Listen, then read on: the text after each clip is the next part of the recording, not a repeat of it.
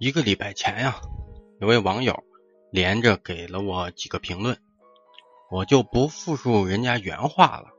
大意是就是说我，你说日本就说日本，日本有好的地方，你爱说说，没人管你。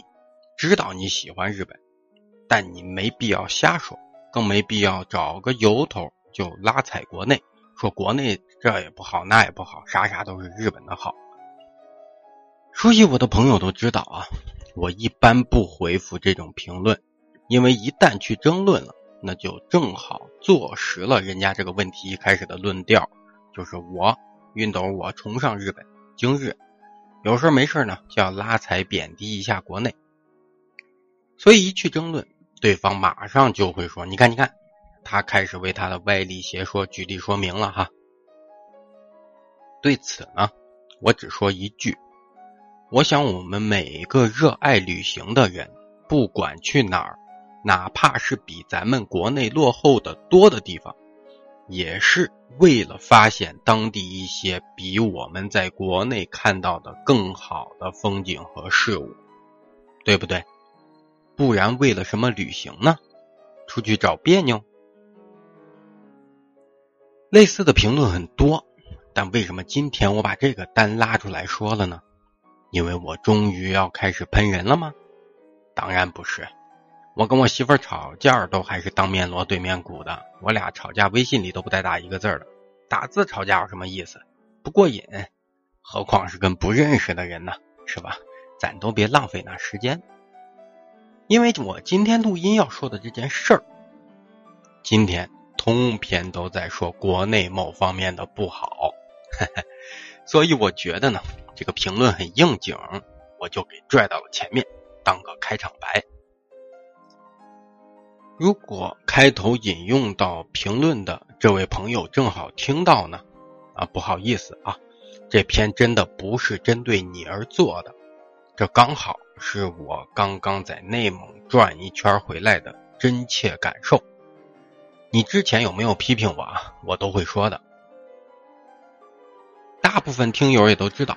我前两周呢，带娃去了中俄蒙边境地区玩了一圈，主要是内蒙古的海拉尔、满洲里、阿尔山、额尔古纳这几个地方。然后呢，就有跑好多朋友跟我说呀，啊，看你拍的照片那么好，回来出个攻略呗，我们也想去自驾。说实话，国内游的攻略我还真没做过。毕竟咱们自己在国内旅行，语言、文字都没障碍，很多旅行上的，比如小细节呀什么的，也都没必要讲，因为大家脸上都有一张嘴，哪儿不明白了，随时张口问就行了，对不对？那等我真正开始去查找，不能说做攻略吧，去查找就是一些相关信息的时候。我发现还真就不是我想的那样。这一次旅行中呢，我就总会想，咱们国内的一些景点，为什么有时候总给人一种名不副实的感觉呢？是因为他们这个懒，还是因为配套跟不上？是因为宣传不接地气，还是因为经营意识的根本问题呢？我今天呢，就想和大家讨论一下这些东西。说说是讨论啊，主要我是吐槽。这次的内蒙古边境线之旅啊，你们可能都想不到我最开始遇到的问题是什么。我最开始的问题就是在旅游网站扒拉各个地区的景点，看要去哪里，不去哪里。这是名副其实的旅行第一步吧。就这一步啊，就难着我了。国内几个旅游网站或者是 APP，特别是点名我我点名批评马蜂窝，他们对景点的介绍整理之不完善、不准确、不严谨，我要再次的狠狠的鄙视他们一下。这里面，比如你让我再搜位于阿尔山附近的景点。光是一个叫做七仙湖草原的地方，他们网站啊和 APP 就给做了三处标注，都不在一个地方。最近的距离阿尔山市区只有七公里，那最远的呢，距离市区八九十公里。然后当时看到后呢，就兴冲冲的开车，当时已经到阿尔山了，去了最近的那一处，就离着七公里的地方。结果发现出了一条火车道，什么也没有。与之类似的景点呢，只是我这一程内蒙自驾游中涉及到的，标注不严谨的，至少就有两三个。至于全国其他地方，大家可想而知。虽然这些内容大部分都是网友自发填充和完善的，但是作为平台，要有一个最起码的审核在里面。你可以允许谁都能上传，但传上去的内容准不准，是要有人来整理和归纳的。还有就是各景点的基础信息，然后无论是在马蜂窝啊，还是携程啊、去哪儿网这些地方，很多都没有，就是空白。我就只能一点点的去扒拉，就是去过的网友们在下面评论区中的留言，才能获取到。相对比较有用的信息，而这些信息呢，都是基础中的基础。你作为信息平台，说白了就是几个编辑搜索填充一下的事情，都没有人去做，不严谨、不完善，再加上一些介绍说的云里雾里的，那我真是看完到最后头疼到不行。比如位于额尔古纳的黑山头镇和市委镇。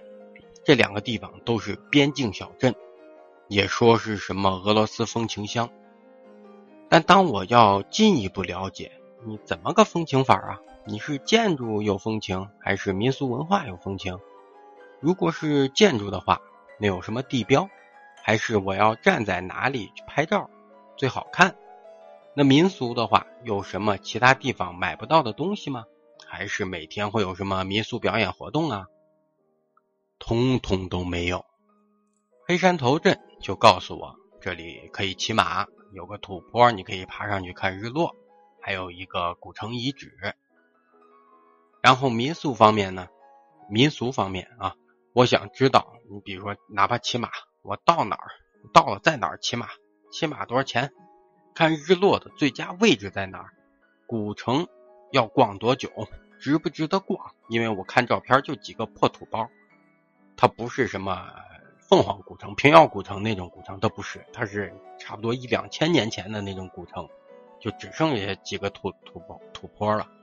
但是这些信息呢都查不到。这是黑山头镇，然后市委镇呢，他介绍里边就告诉我，这里有个特别有名的叫做临江屯那是除了拍照片拍的不错，别的能干嘛呢？也是一概不知。而且他的临江屯，他好看的照片都是摄影高手啊，人家一大早跑到山对面山坡上，趁着早上那种雾气拍的。那我这种上午要开两个小时车过去，都到中午的人，我去了还能干嘛呢？不知道。不光是网上找不到，那见我发朋友圈啊，一位以前的同事就私聊和我说：“他说你要去额尔古纳啊。”我妈家就在额尔古纳，我以前常回去。你要去黑山头啊？我说太好了，你赶紧跟我说说黑山头有啥，我能玩能逛多久？我正愁呢。然后呢，同事回我说：“你呀，你早上去喝个锅茶。然后呢，黑山头是中俄边境，有很多那种木头做的房子，还不错。你还可以骑马。”我听完我说：“你说的这些。”我在其他地方也都能办到啊！你锅茶除了额尔古纳、海拉尔、满洲里，这都有啊。呃，骑马我也知道，那我干嘛非要去黑山头呢？然后同事就郁闷了，同事冲我咆哮道：“说啊，总之就是很美，你去就行了，我保证你不失望。”我说：“好好好，你别急，你看你给我你既然都主动找过来了，是不是？你给我介绍一下呗。”你比如我要看木头房子，那我要去哪儿才能看到呢？对不对？哪一片的木头房子比较好？你别让我去了自己瞎找啊！同事说：“那我也不知道，我每次回去都是家人开车带我去的。”这就是国内旅行，特别是小众目的地，一个很气淡的根本问题。你告诉我美，你发给我的照片，我看到也确实很美，我也看到了。那请你至少让我知道具体哪个位置能看到或是拍到这个标志性的美吧。然后其他的美我自己去发现，是吧？还有呢，毕竟这些镇子，什么黑山头镇呀、市委镇呐，都是人文类的景点。我跑这么远来，不可能只是站在外面拍张照片就走，对吧？我们需要人文类的内容来填充这趟行程。就好像去香港旅游，你只让我站维多利亚湾拍个夜景就走，不让我进去逛吗？肯定不可能。那我进去逛什么？总要有吧。说到这里呢，有些朋友就会说了：“你进去就逛街呗，逛店呗，呃，购物呗，买纪念品呗。”然后我就要说紧跟着的第二点了啊，购物消费。这一路走来，几乎每座城市都有各种各样的什么俄货超市啊、蒙古超市啊，卖的东西呢虽然都一样，当然这也能理解，可能人家俄罗斯、蒙古就只产这些东西。但是旅游纪念品呢？你比如打个比方，冰箱贴吧。我个人爱收藏冰箱贴，虽然我知道全世界景点的冰箱贴大部分都是咱们义乌那边生产的，但是我这一程看到的冰箱贴啊，每家店都一样，各种颜色的套娃，红的、蓝的、黄的、绿的、黑的、紫的，劣质的我都不想去挑，千篇一律。像满洲里国门景区，这是我们全程逛的比较好的一个景区了。国门景区啊，各位，标志是什么？国门对不对？无论是中国国门，还是对面的俄罗斯的国门，还是那个四十一号界碑，都是国门景区的代表地标，对吧？你作为景区不能。多少花花心思把这几样做成冰箱贴吗？结果里面纪念品专柜都是那种十块钱一个、十五块钱一个的赤橙黄绿青蓝紫的套娃冰箱贴。我也是，哎，你说这套娃冰箱贴，你五块钱一个进的，卖我十块我都不想买。但你真的是做个国门啊界碑的冰箱贴，哪怕你十五一个做的，你五十一个卖我，我都会买。因为别的地方买不到，对不对？那也有朋友说了，套娃的确可以代表满洲里啊。那在阿尔山呢？在额尔古纳呢？百年历史的阿尔山火车站、白狼峰、额尔古纳的白桦林、木头房子，是不是更能代表当地特色呢？但很可惜，阿尔山和额尔古纳也卖套娃的冰箱贴。你说满洲里躺枪躺的冤不冤？我上个周末和我妈说起这事儿时候啊，我妈呢，我们娘俩特别喜欢抬杠。我妈就和我说：“那你咋了？你去的那一片人家就是中俄边境，人家都买套娃，咋了？”我说：“妈，阿尔山是中国和蒙古的边境，它不跟俄罗斯接壤。”然后，然后呢，我妈就没搭理我，做饭去了。所以说什么叫旅游纪念品？就是我们来旅游，来到这个地方，买一些只有这个地方才卖的东西，或者说这个地方标志性的东西，以作纪念，证明我来过。结果你哪儿都有的卖这个东西，那我还纪念个什么鬼？最后呢，我想吐槽的就是景区的配套设施和经营思路。满洲里的套娃景区。我也是去了才知道，这个套娃景区啊，就是个套娃为主题的游乐园。里面空地上竖点大大小小的套娃，然后呢，里面有几个套娃展厅和专卖店而已，其他就是游乐设施了，跟套娃就不挨边了。即便是这样，我花一百块钱的门票买进去，三分之一的参观的展览不开门。然后美食一条街里边没有一家店开门，我想买瓶水喝我都找不到。在额尔古纳的白桦林景区，白桦林景区算是自然景观比较不错的了。在最后，它通往山顶展望台啊，它有一条路，这条路呢，就是中间有一处休息站，因为路比较长嘛，它需要一直往山顶爬，往山顶爬。这个休息站本来是一个白桦林邮局，你在这里可以买纪念品啊、明信片什么的，还能有水什么的，顺带游人歇歇脚啊。然后就因为游客少呢，人家关门不营业。这个白桦林邮局，我感觉应该是景区大力宣传的，结果导览图上都没有标注。他们导览图上把这里标注成叫做“网红打卡处”。我一听这个名字，我当时心里凉了半截。然后呢，等真的吭哧吭哧爬上来一瞧，什么网红打卡处啊？一个粉色的电话亭。一个透明的可以坐进去的亚克力吊篮，一个能荡出去的拴满了劣质假花的秋千，就这些。我要是为了这三样，我在我们郑州随便一个商场里就能办到。我千里迢迢跑你们额尔古纳白桦林干什么？对不对？这种所谓的网红打卡处的恶当，最近两年没少出现啊，同志们。前俩月是随便是个景区，在地上铺几块玻璃就敢说什么天空之镜，被挨着个的喷，这才是多久的事儿？你上个月我们这儿一个野生动物王国开业也是被狂喷，他们的游客日接待量就只能达到五千人左右，结果开业头一天涌进去两万人，他们也不限流，导致最后什么都没有，什么都贵，最后被喷到不得已停业整顿。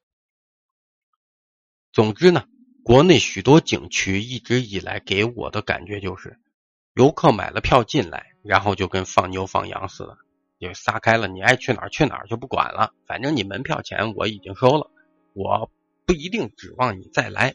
中国人这么多呢，我这个景区开二十年，能有百分之一的中国人来我们景区，我就稳赚不赔了。话是没错。这个想法要是真是放在二十年前网络不发达的时候也行。你网络不发达，你来一波戳骗一波，来一波走一波嘛。但是现在的顾客不是那时候那么好糊弄。